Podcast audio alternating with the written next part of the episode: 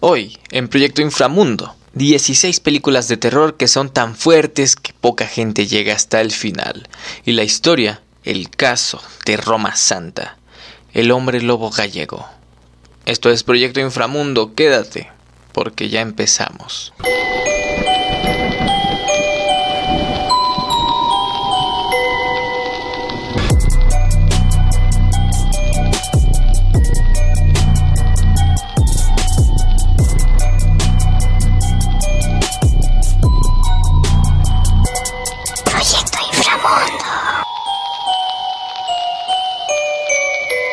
Bienvenido a otra edición más de Proyecto Inframundo.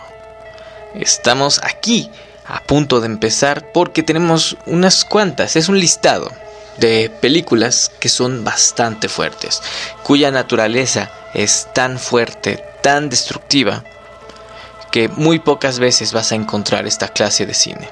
Empezamos con el primer ejemplo que es Martyrs del 2008 es un drama de terror psicológico que ha sido clasificado bajo la rama del nuevo extremismo francés.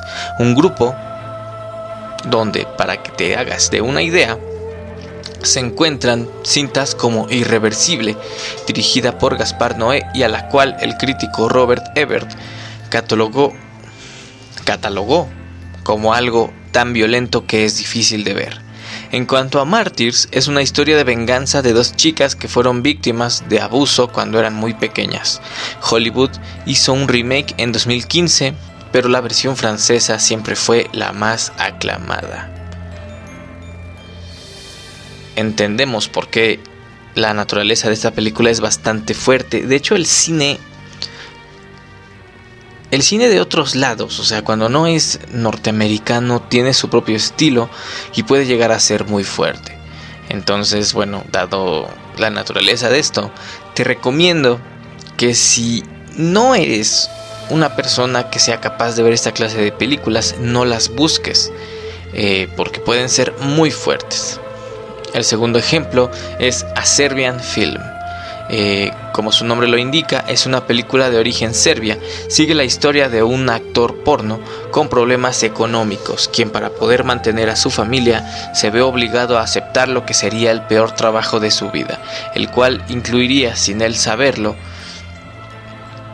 necrofilia, abuso y abuso infantil. La proyección de la película ha sido prohibida en varios países por su fuerte contenido gráfico. Eh, esta es de las pocas películas que vas a poder encontrar súper censurada en YouTube, pero te repito, es muy fuerte y debes de verla bajo tu propia responsabilidad, eh, ya que es demasiado explícita y es sinceramente difícil de terminar. Necromantic de 1987. Esta película alemana está catalogada dentro del género del horror exploitation, es decir, el cine de terror que toca temas más morales que son generalmente inaceptados por la sociedad. En el caso de esta película se tratan temas como la necrofilia, el maltrato animal y un erotismo bastante retorcido. Una pareja comparte atracción sexual por los cadáveres y mantienen relaciones con ellos. Sin embargo, las cosas se van poniendo aún más oscuras a medida que el cine va avanzando es de esas películas que es muy fuerte y en realidad yo no me atrevería a ver, digo, se ve que es bastante fuerte y te lleva a lados en los cuales no quieres estar o no quieres saber que existen en la naturaleza humana. Atroz del 2015. La han llamado la película mexicana más violenta de la historia Cuenta la historia de dos hombres que tienen un accidente de tránsito, son detenidos y es ahí cuando en el auto la policía descubre una cámara con una serie de videos que captan los más sangrientos asesinatos que solo una persona muy enferma es capaz de realizar.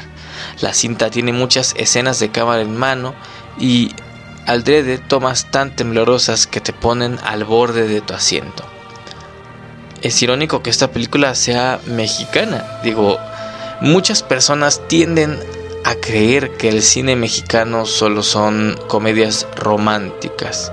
Eh, es obvio que no. Viendo este ejemplo, el cine mexicano es más que comedias románticas. En Excisión del 2012, la, la, la protagonista es una colegiala muy solitaria con una mente bastante retorcida y que sueña con estudiar medicina, mientras busca la manera de siempre hacer sentir orgullosa a su dominante madre. Aunque el adolescente tiene una fuerte obsesión con el sexo y las operaciones, la forma en que está contada la película nos hace recordar a cualquier clásico de drama adolescente, claro, llevado al extremo de la violencia y la sangre desmedida. Otra película bastante fuerte y en realidad no es no es tan recomendable, de hecho a mí me da miedo. El, el cien pies humano, 1, 2 y 3. Esta, esta creo que sí llegó a México, sí se llegó a distribuir de manera legal, pero este creo que no no sé, mucha gente habló de esta película y, sí llegó, sí llegó, aunque digan que no un doctor alemán secuestra a tres turistas y los une quirúrgicamente cosiendo la boca de uno con el ano de otro. Esto con la finalidad de formar un cien pies hecho de humanos, en el que todos compartan el mismo sistema digestivo y estén obligados a comerse el excremento de la persona que les antecede. El filme se convirtió en una especie de franquicia la segunda entrega sigue a un fanático que decide imitar lo visto en la primera con 10 personas y la tercera se desarrolla en una prisión con 500 personas unidas. Eh, que yo sepa, que yo sepa, esta de todas dicen, bueno, yo nunca las he visto en realidad, pero conocí a alguien que sí las veía, comentaba que lo mejor de esta película es la primera, que tal vez ya la segunda y la tercera son demasiado ridículas. Y es que esa es la cuestión cuando intentas explotar algo, sobre explotarlo, ocurren estas estas cuestiones, ¿no? Continuamos con Salo o 120 días en Sodoma de 1975 escrita y dirigida por el cineasta y poeta Pier Paolo Pasolini, esta cinta está ligeramente inspirada en la novela de los 120 días de Sodoma del Marqués de Sade. Ya desde ahí sabemos la naturaleza de la historia. Se trata de una fuerte crítica a la República Social Italiana, que duró hasta los últimos años de la Guerra Mundial. Tortura, coprofagia, es decir, comerse sus heces, humillaciones y abusos acompañan a las fuertes escenas gráficas que han sido sujeto de prohibición en varios países. Continuamos con I Spit on Your Grave de 1978. Una escritora se retira a una casa en el bosque en búsqueda de inspiración y decide hacer a su nueva novela. Con pocos días de haber llegado al lugar, un grupo de hombres del pueblo abusan de ella en repetidas ocasiones pero logran escapar y vengarse de sus agresores. ¿Qué la hace estar en esta lista?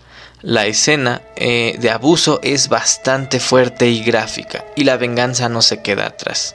En 2010 se estrenó un remake del mismo nombre al que le siguieron dos secuelas. Sin embargo, siempre será recomendado el clásico del 78. Este es otro ejemplo eh, en el cual muchas veces eh, se, estampa de modo tan real y tan grotesco una situación que termina siendo muchísimo más fuerte, eh, ya que se busca replicarlo y a veces parece bastante real. De hecho, no sé si les ha pasado que están viendo una película y de pronto se encuentran con que los efectos no son de lo mejor, que son un tanto falsos. Bueno, te lamento informarte que esto fue a propósito con la finalidad de no subir la clasificación de la película. Claro que estas películas de las que estamos hablando están muy por fuera de lo que es el cine comercial. El, cine comercial es este que está, que se estrena, que tiene,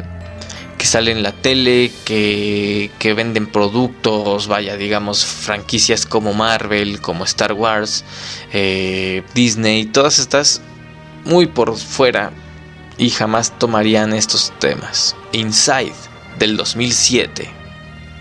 Una mujer embarazada y viuda sufre una invasión en su hogar a manos de una desconocida que tiene intenciones de robar al bebé. Esa es la sinopsis de esta película perteneciente al nuevo cine de terror francés, que ha sido aclamada por los críticos y fanáticos del horror. Suena bastante fuerte la premisa y bueno, son temas que están por fuera, o sea, son muy muy intensos, o sea, aquí prácticamente estamos hablando y no podemos decirlo por las nuevas leyes de Spotify, pero saben a qué me refiero, o sea, saben a qué me refiero y es bastante intenso. Grotesque del 2009. Con este título no hay mucho que advertir es un splatter japonés que empieza con la primera cita amorosa de unos compañeros de trabajo mientras están caminando. Son secuestrados por una persona muy macabra quien los esconde en un sótano donde los irá mutilando con calma. Lo más enfermo es que de vez en cuando el psicópata detiene las mutilaciones para curarlos y así poder lastimarlos por más tiempo. Aquí ya entramos a terrenos gore en los cuales es explícito, es asqueroso y es grotesco. Eh, son películas que son muy fuertes, entonces si gustas puedes irte a cualquier otro episodio de Proyecto Inframundo o a cualquiera de los programas de la red, de la network que tenemos, que está en YouTube, está en Facebook, está aquí, que son temas un poco más relajados. Sin embargo, si te gusta esta clase de contenido, pues seguimos. Continuamos con Megan is Missing del 2011. Esta película es principalmente de terror psicológico, sin embargo, eso no la salva de regalarte ciertas escenas gráficas que te harán cerrar los ojos. Megan es una adolescente popular que desaparece luego de que sale a encontrarse por primera vez a un chico que conoce en internet. Al momento de su estreno se vendió como una película educacional, pues en sí la historia explora los peligros a los que pueden someterse algunos adolescentes. Sin embargo, está tan macabra y violenta que en Nueva Zelanda la prohibieron. Esa creo que sí llegó aquí y, sí, Efectivamente la vendían como un corto experimental en el cual te decían los peligros de utilizar las redes sociales de modo inadecuado, de sobrepasar el límite de privacidad. Entonces, yo recuerdo que en aquellos años decían que la película era muy fuerte, pero hubo gente que también dijo que no era lo suficientemente fuerte. Ni a quien creerle y bueno, tal vez no lo sabremos. Continuamos con Brain Dead de 1992. También conocida como Dead Alive, no solo está en la mayoría de los conteos, no solo está en la mayoría de los conteos como una de las mejores películas de miedo de la historia, sino que también la han vendido como una cinta de terror cómica. Sin embargo, no te dejes engañar, ya que es bastante gore y sangrienta que muchos de los filmes que has visto en tu vida entera. Básicamente te hará reír un buen rato, pero también hará que cierres los ojos por el asco, por las escenas tan gráficas que, vale destacar, está dirigida por Peter Jackson, el hombre que dirigió El Señor de los Anillos. La madre de un chico es mordida por un mono rata y se convierte en zombie. Él la esconde y protege, pero como buen zombie empieza a infectar a más gente y las cosas se salen de control. Esta se oye interesante y, sí me gustaría escucharla. Perdón. me gustaría verla. Perdón, me gustaría verla, sí. Eh, ya que, bueno, no sé si muchos sepan, pero mi género favorito es el zombie en muchos aspectos. Continuamos con Guinea Pig. Es una franquicia que va de 1980 a 1990. Un dato curioso que te ayudará a entender más esta serie de seis películas es que una vez Charlie Sheen, el mismo de Dos hombres y medio estaba viendo esta película en su casa y alarmado por las terribles escenas llamó al 911, pensando erróneamente que se trataba de un filme snuff, o sea, una película escenas de asesinatos reales. Películas de las cuales hablaremos después. Tomas muy sangrientas y difíciles de ver. Ya sabes, lo típico que estaría en una película de terror underground prohibida en su país de origen. Flower of Flesh on Blood y Mermaid and Manhole están en el top de las favoritas de aquellos que les encanta este género. Continuamos con The Naked Blood de 1996.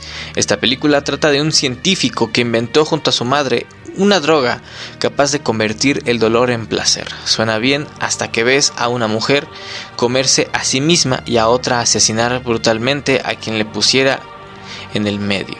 Tiene muchas escenas asquerosas, así que prepárate si vas a ver esta pieza del horror clase B. De hecho, el póster es bastante asqueroso. Tienen que verla por ustedes mismos si es que quieren. Holocausto Caníbal, del año 1980.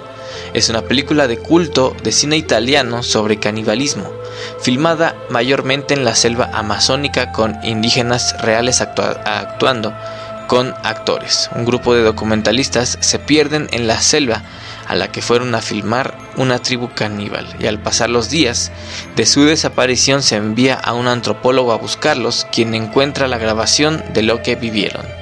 Al momento de su estreno estuvo prohibida en muchos países, incluso aún existen lugares en los que no está permitida proyectarse por sus gráficas y violentas escenas. De esta película yo recuerdo un pasaje en el cual eh, estuvieron bajo investigación mucho tiempo. Estuvieron mucho eh, en investigación porque se creía que el equipo de producción había estado en cierto modo coludido, entonces llegaron a detenerlos y no fue hasta que mostraron los registros, que mostraron que todo era actuado, que fueron liberados y sí, la película es muy fuerte.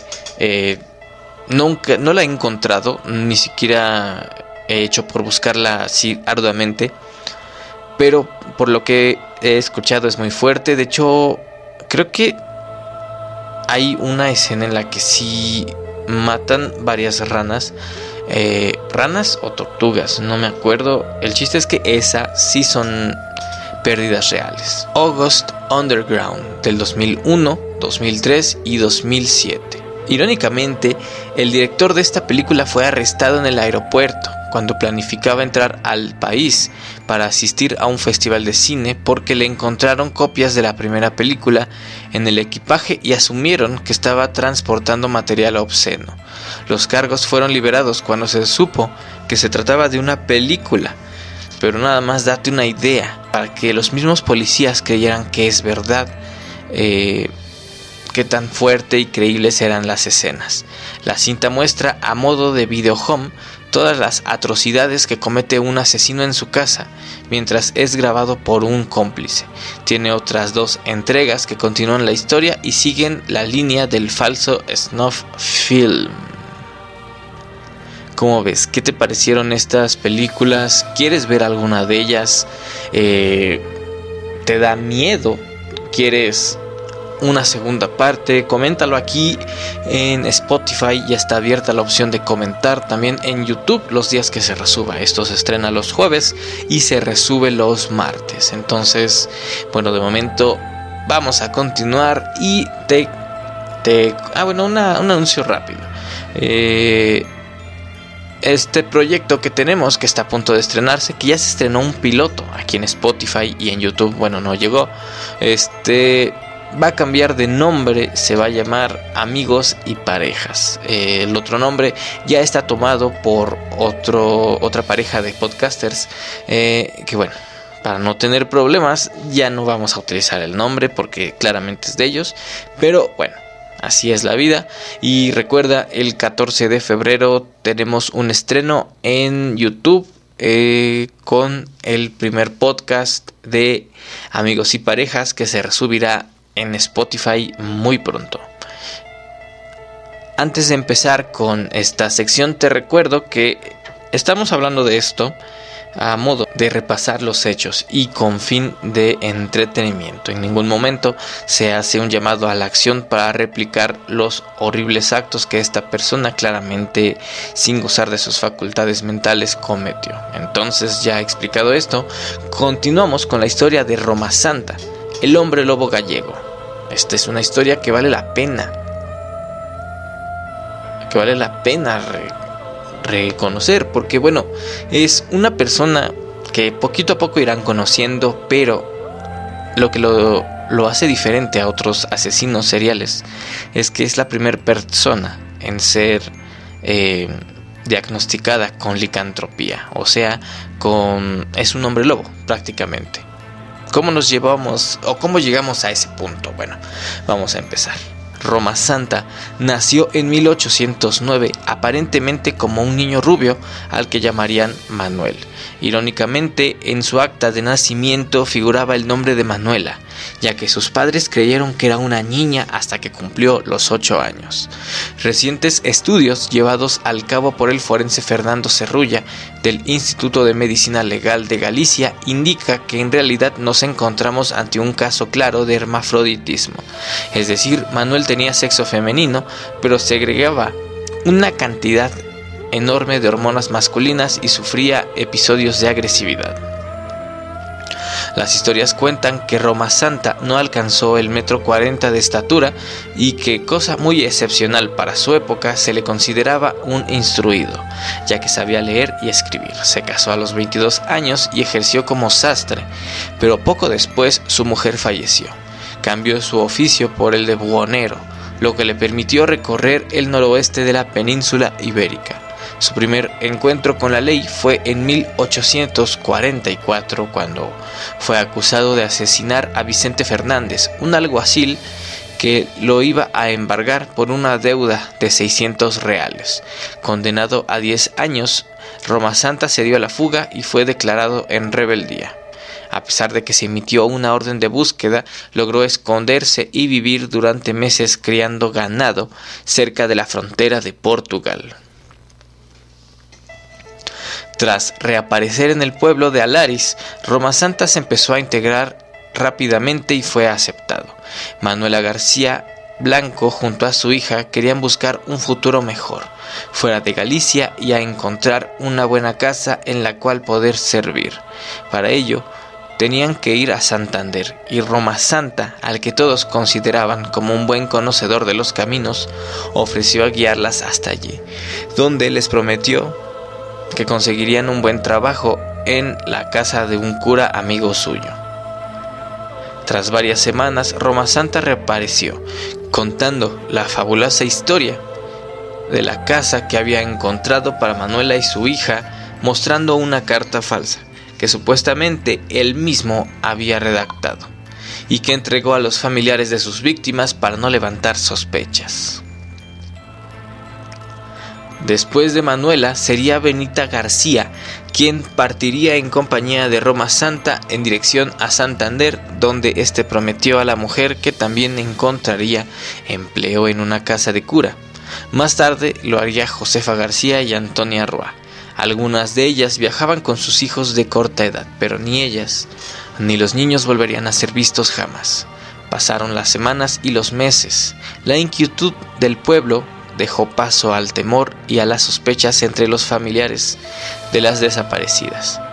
Se rumoreaba que algo terrible podía haberles ocurrido y los niños que viajaban con el tendero, como se conocía a Roma Santa en el pueblo los rumores que este hombre vendía grasa y jabón en Portugal y que éste podría ser de origen humano llevó a los aldeanos a la terrible conclusión de que el tendero podría ser el temido sacamantecas, un asesino en serie del siglo XIX famoso por asesinar a seis mujeres y extraerles la grasa. Durante su huida, en cada localidad que visitaba, Roma Santa dejaba un reguero de desapariciones y muertes. Finalmente, el 2 de julio de 1850 Roma Santa fue detenido en la provincia de Toledo y trasladado hasta Alaris para ser juzgado. Una vez preso, el hombre reconoció haber matado solo a nueve de las 17 víctimas que se le atribuían. Durante la visita, el licántropo dijo al tribunal que estaba maldito y contó una increíble historia acerca de su maldición. Y citamos, La primera vez que me transformé fue en la montaña de Cuso me encontré con dos lobos grandes, de aspecto feroz. De pronto caí al suelo y comencé a sentir convulsiones. Me revolqué tres veces sin control y a los pocos segundos yo mismo era un lobo. Estuve cinco días merodeando con los otros dos hasta que recuperé mi cuerpo, el que usted ve ahora. Señor juez. En la causa número 1178, causa contra hombre lobo de los juzgados de Alaris, fechada en 1852 y que consta de 2.000 páginas manuscritas, Manuel Blanco Roma Santa contó que esta asombrosa historia. Los otros dos lobos venían conmigo, que yo creía que también eran lobos, cambiaron a forma humana. Eran dos valencianos, uno se llamaba Antonio y otro don Genaro, y también sufrían una maldición como la mía. Durante mucho tiempo salí como lobo con Antonio y don Genaro. Atacamos y nos comimos a varias personas porque teníamos hambre. Para demostrar ante la audiencia la veracidad de sus afirmaciones, el fiscal le pidió que se transformara en la sala judicial, pero Roma Santa le respondió que la maldición duraba tan solo unos años y que estos ya se habían cumplido y que nunca más podría volver a hacerlo. El juicio duró aproximadamente un año, finalizando el 6 de abril de 1853, cuando el juez de Alaris dictó sentencia. Esta condenaba al licántropo a la pena capital que se aplicaría por garrote vil y a una indemnización de mil reales por cada víctima pero el abogado defensor de Roma Santa tenía guardado un as bajo la manga. Tras asesorarse con un supuesto hipnólogo francés llamado Phillips, el abogado alegó que no había pruebas suficientes para condenar a su cliente y que con una simple confesión no se podía asegurar que éste fuera el verdadero autor de los crímenes. Después del alegato, el abogado defensor solicitó piedad a la mismísima reina de España, Isabel II, llevando el caso para su revisión al Tribunal Supremo de Justicia. Por su parte, el misterioso médico francés quiso convencerse a la soberana de la necesidad de mantener con vida al supuesto hombre lobo para poder estudiarlo y comprender el origen de su maldición, ya que Phillips creía que un Roma Santa era víctima de la rara enfermedad llamada licantropía, un trastorno psiquiátrico por el cual que una persona cree que puede transformarse en un animal y que no le hace caso a sus propios actos. Para su sorpresa, de Roma Santa y su abogado defensor, la reina Isabel II conmutó la pena de muerte del acusado por la cadena perpetua. La leyenda que se creó alrededor de Roma Santa lo perseguía hasta su muerte. Algunos apuntan que murió en prisión de Alaris a manos de sus compañeros, otros que se escapó y huyó a los bosques que tanto conocía e incluso hay expertos que señalan que se murió en 1863 de un cáncer de estómago. Sea como sea, incluso el día de hoy, según parece en los montes de Ourense, cuando surge la luna llena, cuando surge la luna llena, aún se escucha el aullido de un licántropo. Este licántropo de Alaris, o al menos eso cuenta la leyenda. Como ven, es bastante intensa la historia de este hombre lobo, reconocido por el gobierno de Alaris. Esta fue la historia de Roma Santa, el hombre lobo gallego. Bueno, pues muchísimas gracias por haber llegado hasta este punto. Como siempre te agradezco y te, bueno, te agradezco otra vez tu fidelidad y tu preferencia.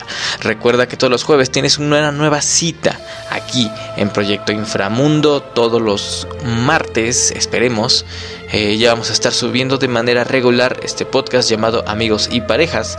Todos los viernes los podcasts de Fab, las notas más virales de la semana, donde puedes escucharlo en completamente en vivo. Es en Facebook Live busca la página de Yo Soy Fab Podcast y podrás escucharlo completamente gratis y completamente en vivo. Después se sube aquí en los podcasts de Fab, eh, Proyecto Inframundo, en Spotify. Y bueno, Recuerda suscribirte a mi canal de los cuentos de Fab en YouTube. Vamos a monetizar lo más rápido posible porque en serio ya me estoy cansando.